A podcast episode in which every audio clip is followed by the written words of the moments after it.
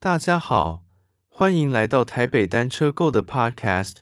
当您很用心地安排自己的训练课程，不论是每周、每个月的行程，还有每天课程的该注意的细节，您都很用心地安排。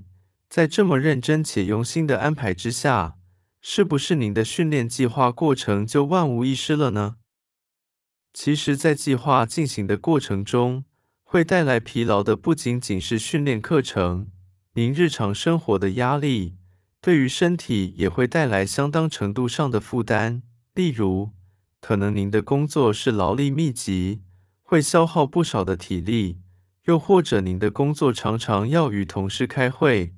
开会过程常常是需要耗费大量的脑力，这些等等的情况都会增加您额外的负担，导致原本已经精心安排的训练课程有可能还是过于疲劳。那么，到底该如何判断您最近的训练是否过于疲劳，需要休息了呢？过劳并导致感冒或发烧的话，有可能您最近练出的进步的体能又丧失掉了。相信没有人希望辛苦练出来的体能流失掉，因此我们都应该在适当的时机进行额外的休息。所以这集 Podcast 将会透过由自行车训练圣经作者乔佛瑞整理出来的清晨警讯，来帮助您做出正确的判断，让您了解何时需要放慢您的脚步并进行休息。清晨警讯总共有多个问题。每个问题都会有个分数。若是您对于某个问题的答案是 yes 的话，就表示这个问题您得分了。当天的得分若是越多，表示您越有可能过于疲劳。以上让大家了解一下清晨警讯的概念之后，我们就正式开始吧。清晨警讯的第一个问题是：食欲是否很好，或者食欲非常不好？如果您答案是 yes。则会得到一分。关于这个问题，大家可能有点纳闷：为什么食欲非常好算是得分，食欲非常不好也算是得分？小弟就自己的经验来说，如果一大早食欲很好，表示您前一天吃的能量完全不够您的消耗，可以想象肌肉里面的肝糖存量有很大的机会没有补充回来。这样的情况要进行训练课程的话，有可能发生有心无力的情况，此时需要休息，所以会算成的一分。而在一大早食欲很不好的情况下，为什么也会得分呢？小弟的经验是，压力过大的时候，肠胃蠕动是会受到影响的，此时会几乎吃不下东西，此时进行训练课程的过程可能不容易进行能量补充。也就是说，吃下去的东西不见得能顺利消化，此时您可能是需要休息并舒压的，也因此才算成的一分。清晨警讯的第二个问题是：起床的心跳是否很高？关于这点，如果三不五时有在吸收运动知识的朋友，大概都知道，不论是什么样的运动，跑步、骑车、游泳等等。只要连续几天起床的心跳比起以往高，就要合理的去怀疑是否最近过于疲劳。举例来说，小弟的周末的练习量会比较大，特别是周六的练习量会特别大，TSS 有很大的概率都会超过一百八十以上，偶尔甚至会超过两百，也因此会发现之后两天的起床心跳大部分都会比起平常高出三到四跳。不过，在之后的一两天的起床心跳就会慢慢恢复原状，症状并不会一直持续下去。所以，起床心跳偏高的情况，若是连续持续好几天，而且之后几天也不会渐渐改善的话，可能表示您的训练太疲劳了，就会算成的一分。清晨警训的第三个问题是：是否只想要待在床上休息呢？如果答案是 yes，那么您就得一分。清晨警训的第四个问题是：是否感觉很懒得进行今天的训练？如果答案是 yes，那么也算是的一分。这两个问题非常的类似，所以就放在一起讲。而清晨警讯的第五个问题是，是否感觉到非常的疲劳或是感到压力很大？如果答案是 Yes，那么您也得一分。接着是清晨警讯的第六个问题是，您在 Training Peaks 的 Training Stress Balance 的数值是否小于负三十？如果答案是 Yes，那么就得一分。如果您使用的是 WKO 五软体，也可以看到这个数值哦。再来是清晨警讯的第七个问题，心情是不是一直觉得很焦躁，或是很容易生气？如果答案是肯定的，那么您就得两分，不要怀疑。这个是两分哦。下一个是清晨警讯的第八个问题，这个问题要问您是关于睡眠，是否昨晚睡不好，或是睡眠时间太短呢？如果答案为 yes 的话，您就得两分。这个部分的判断就比较偏向个人主观。若您个人感觉昨天睡得不好，或是睡不够，请当成的两分哦。再来的清晨警讯的第九个问题：躺着的静止心跳与站立时的静止心跳会差很多吗？如果答案为 yes，那么您就得两分。关于这点，小弟比较没经验，不过在网际网络上搜寻的结果，躺着的静止心跳与站立时的静止心跳，正常的情况下会相差三十跳。所以，如果您的情况超过三十跳，那么就得两分哦。接着是清晨警讯的第十个问题：是否有任何健康上的问题？如果有的话，您就得两分。什么样的健康问题呢？举例来说，感冒、流鼻水、喉咙痛等等，都很有可能是练习量太大造成。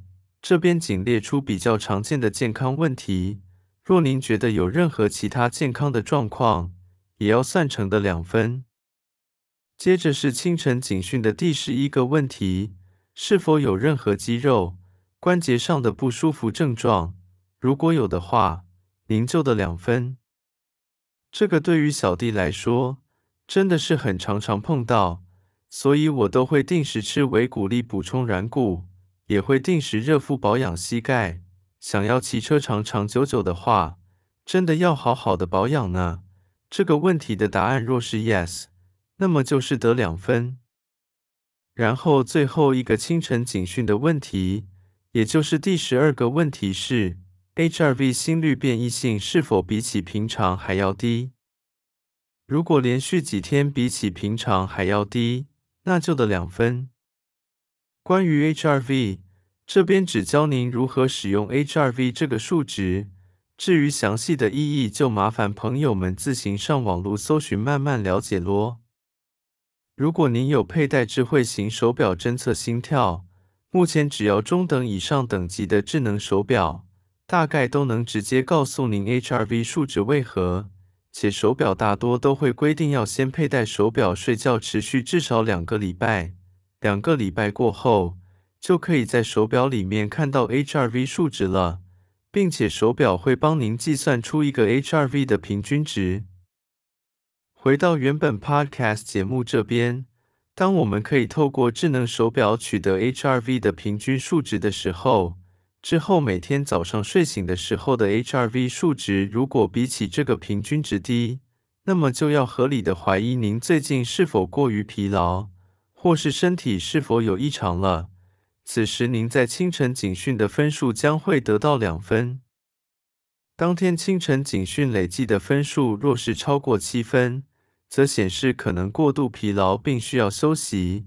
如果连续好几天的分数都超过七分，您就应该要慎重考虑休息了。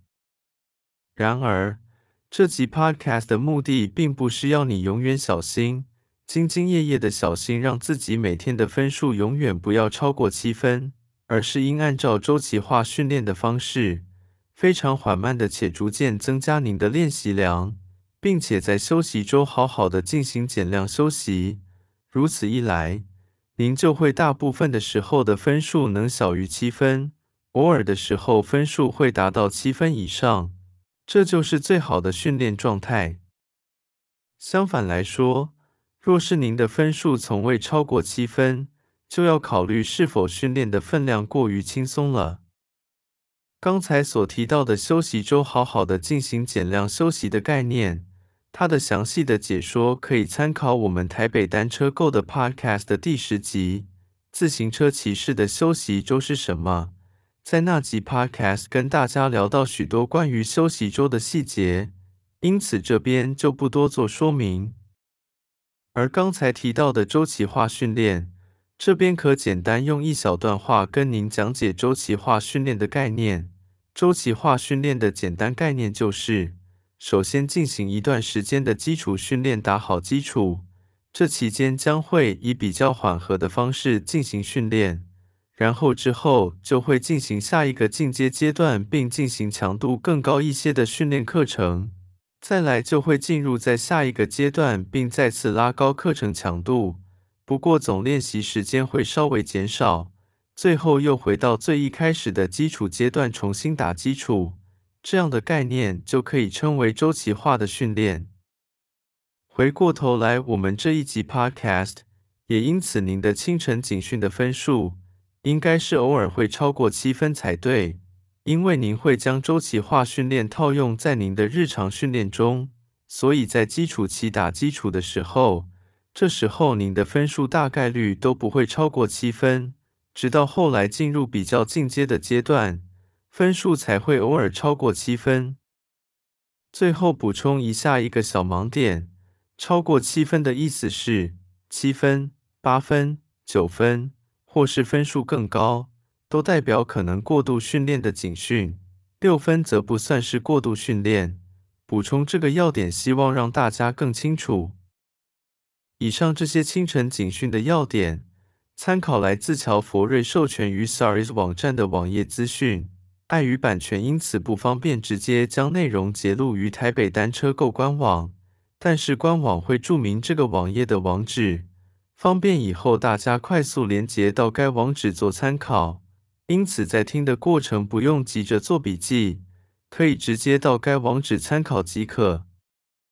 这一集 Podcast 介绍的内容大致上就是这样，希望对大家能有帮助。上面的参考资讯都来自于网络上的资讯，力求自身能够亲自验证过，而不是纸上谈兵，并且尽可能的不要掺杂太多我个人的想法，力求整个内容能比较客观。今天台北单车购的分享就到这边，谢谢你的收听。